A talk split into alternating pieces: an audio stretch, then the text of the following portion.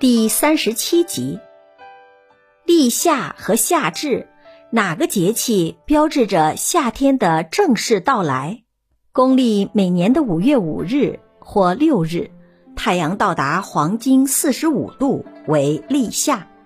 立夏标志着夏季的开始。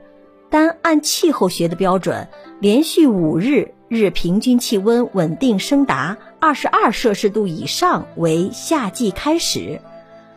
而实际上，立夏前后，全国大部分地区平均气温在十八度到二十摄氏度上下，正是百般红紫斗芳菲的仲春和暮春时节。只有福州到南岭一线以南的地区，真正进入到了夏季。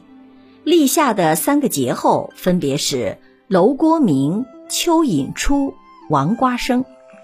意思就是说，在这个节气里，楼锅也有说是青蛙的，开始聒噪着夏日的到来；蚯蚓也忙碌着帮助农民们翻松泥土，田埂的野菜也都竞相出土。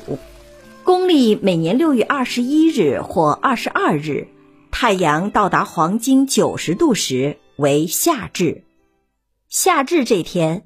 太阳直射地面的位置到达一年的最北端，几乎直射北回归线。北半球的白昼时间达到最长，而且越往北越长。如北京约十五小时，而黑龙江的漠河则可达十七小时以上。在北极圈内，甚至会出现极昼现象，而南极圈内则出现极夜现象。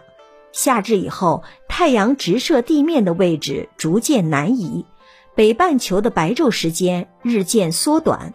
夏至这天虽然白昼最长，太阳角度最高，但并不是一年中天气最热的时候。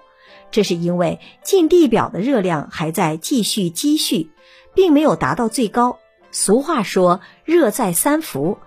真正的暑热天气是以夏至和立秋为基点计算的，大约在七月中旬到八月中旬，我国各地的气温均为最高，有些地区的最高气温可达四十摄氏度左右。我国古代将夏至分为三候：初候鹿角解，二候调始鸣，三候半夏生。古人认为麋鹿为阴。鹿为阳，鹿的角朝前生，因而属阳。夏至日，阴气生而阳气始衰，所以阳性的鹿角便开始脱落。而麋鹿因为属阴，所以在冬至日角才脱落。雄性的知了在夏至后，因感受到阴气，便鼓翼而鸣。半夏是一种喜阴的药草，因在仲夏的沼泽地。或水田中出生，所以得名。由此可见，在炎热的仲夏，一些喜阴的生物开始出现，而阳性的生物却开始衰退了。您刚才收听的是节日节气中华文化十万个为什么，同名图书由中华书局出版，演播流星雨。